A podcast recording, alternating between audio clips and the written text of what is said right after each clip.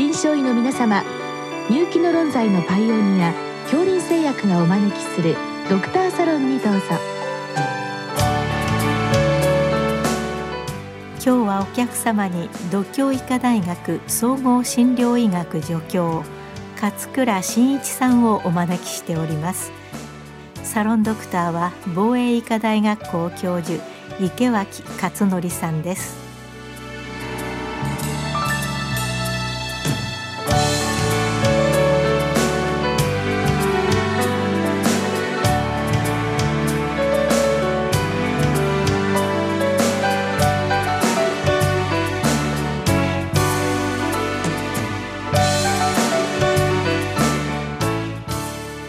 こんばんは。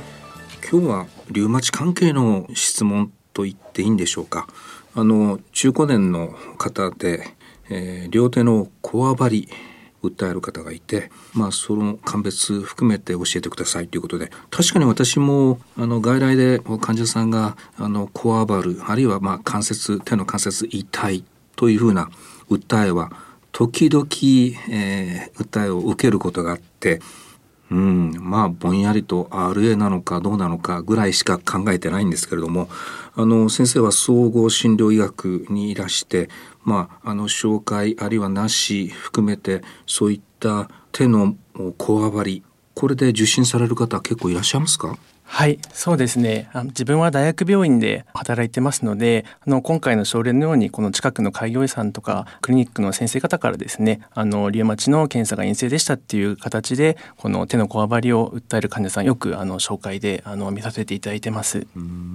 確かに今日の質問でもえ、まあ、このリウマチ反応っていうのが、えーと、どういう検査の陰性かは別にしても、えー、血液学的にはちょっとリウマチっぽくないというこわばりまさにこれがおそらく近隣の先生方も何考えたらいいんだろうとお困りになるということなんですね。はいその通りかと思います実際に先生まずあの解説いただく前に確認なんですけれども先生あのリウマチ因子が陰性でしたら私もああと思うんですけどこのリウマチ反応という場合にはリウマチ因子以外の何か血液学的な検査も陰性というふうに考えた方がよろしいんですか？はい。まあ、おそらくなんですけど、まあ、この質問の意図としては、まあ、リウマトイド因子以外にあの抗 CCP 抗体とか、うん、おそらく CRP とかあの血鎮っていったこう炎症反応、はいはい、多分その辺りがほとんど陰性でちょっと分かりませんっていうようなあの意図なのかなと思っております。おそらく先生方もしそれが陽性であればこれはもうリウマチ関節リウマチ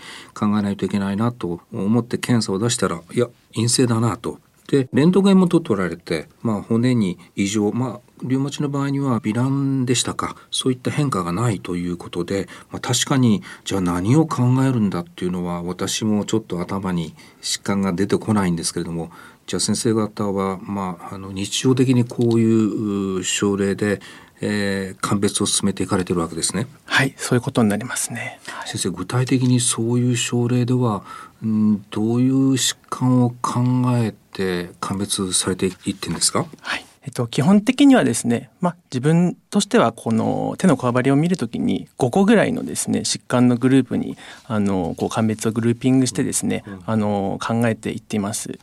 で、まあ、一番はやはりですね患者さんもあの医者側もですね関節リウマチっていうのをすごい心配されてると思うんですが、まあ、こういったですねリウマチ反応っていうのが陰性な関節リウマチも12割あの関節リウマチの患者さんでいらっしゃいますのでまずあの確実にこうリウマチ関節リウマチじゃないっていうことをあのもう一度診察して除外することが必要です。でそれ以外に多いところとしてはこの整形外科的な疾患ですねいわゆる変形性関節症とか、まあ、手根管症症候群とかですねあと腱鞘炎ですね多いのは、はい、こういったものも手のこわばり訴えますしあと代謝内分泌疾患ですね。あの、まあ、更年期障害っていうのも一応レストロゲンが関係しているもので、まあ、こちらのグループにあの入れさせてもらってるんですけど、更年期障害は結構多いですね。あとまあ甲状腺機能の異常症でもこういったこう非特異的なですね痛みとかこわばりを言う方いますね。あと、まあ、特にですねこう急性発症ってことになりますとあのウイルス感染症ですね。こちらでもこう手の痛みっておっしゃる方いまして、まあ、一番有名なんだとヒトパルボウイルス B19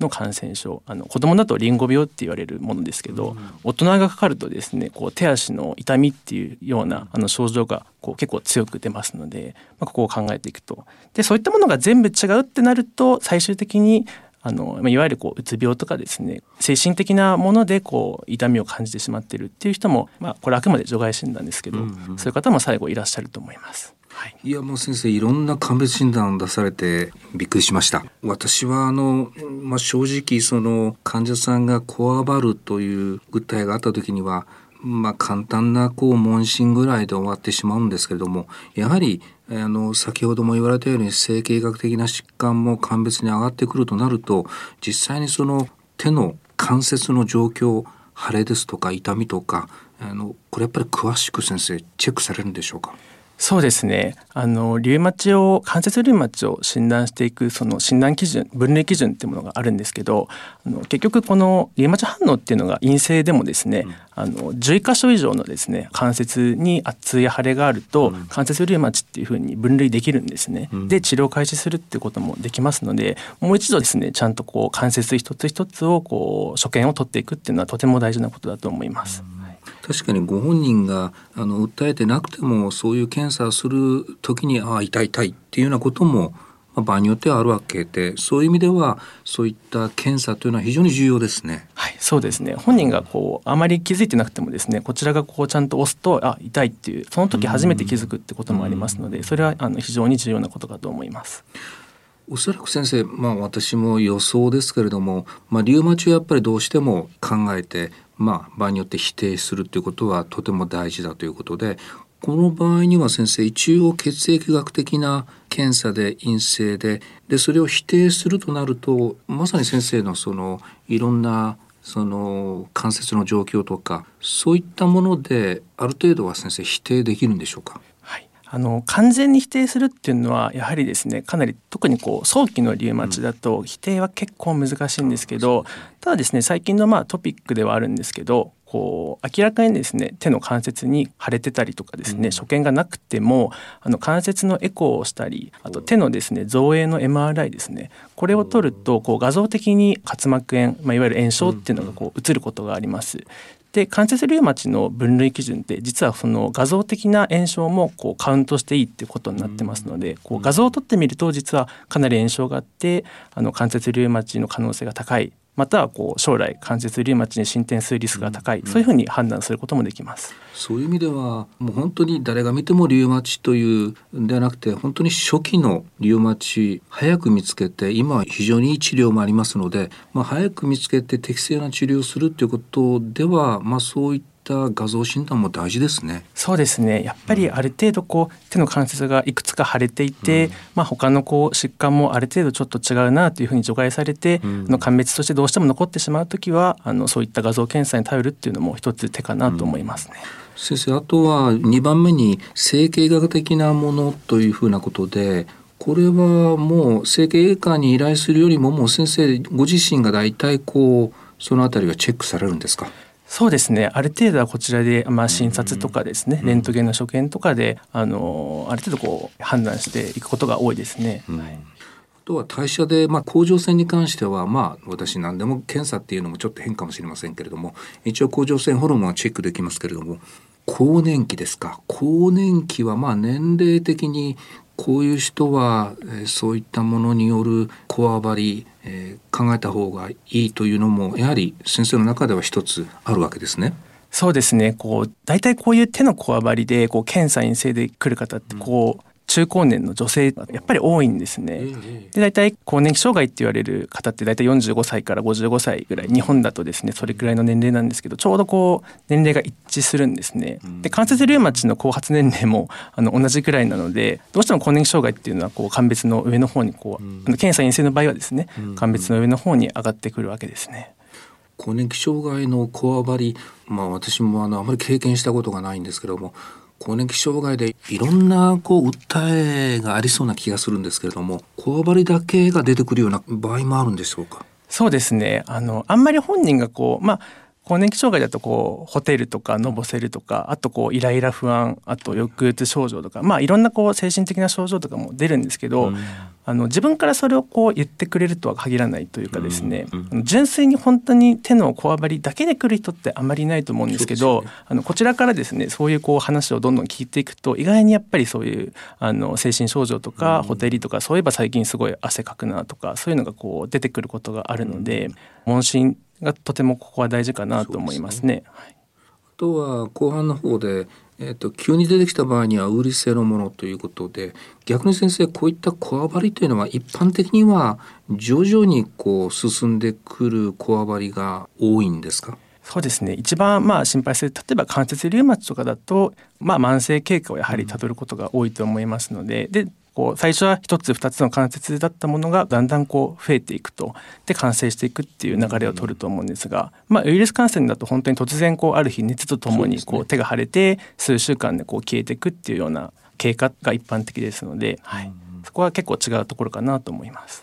先生がこう挙げられた鑑別診断でまあ例えばどれにもちょっとこれだっていうのがないあるいはちょっと関節リウマチも否定はできないなこういうこうはっきりしない症例がもしあった時にはこれは先生あの刑事的にフォローしていかれるんですか？そうですね。あの先ほどお話ししたようにあの関節リウマチの可能性がちょっとあるかなと、やっぱり見た目関節腫れていて他の疾患がある程度除外されてただこのリウマチの分類基準には当てはまらない。でもちょっと怪しいっていう人はあの割と早めに膠原病の先生にこう紹介したりすることもあるんですけどあのそれ以外の時はですね本当にただ本人がこわばってるって言っているだけで実際こう手を診察してもあんまりこう所見がはっきりしないっていう時はですね、あの経過を見ていくしかないっていうところもあるんですけど、まあ、そういう時にこう職業歴とかですねあの手をよくこう使うようなこう仕事とかですね、あの趣味ですとか編み物をしてますとか、そういう人意外にこう聞くとですねいてあのそういうのちょっとやめてもらってですねちょっと手を使うのをやめてくださいってお話しするのと、まあ、多少この消炎鎮痛剤ですね N セイズとかそういうものをちょっと処方して、あの2週間なり1か月なりであのもう一度再診していただくと意外にこれでなんか治ってるっていう人もいるんですよね。はい逆にこれでこうやっぱり次12か月後とかに来てもらった時にちょっとこう腫れてる数が増えてるとかですね、うん、ちょっと熱が出てきたとか、うん、皮疹が出てきたとか、まあ、そういったこう随伴症状がこういろいろ出てくることもありますのでそうするとこうあの追加でですねもう一回こう再評価して疾患がこう見つかるってこともありますね。はい、大変参考になりましたありがとうございます。いえい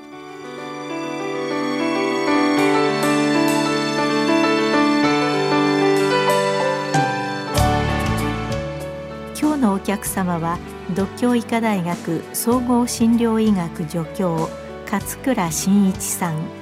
サロンドクターは防衛医科大学校教授池脇勝則さんでした。それではこれで恐林製薬がお招きしましたドクターサロンを終わります。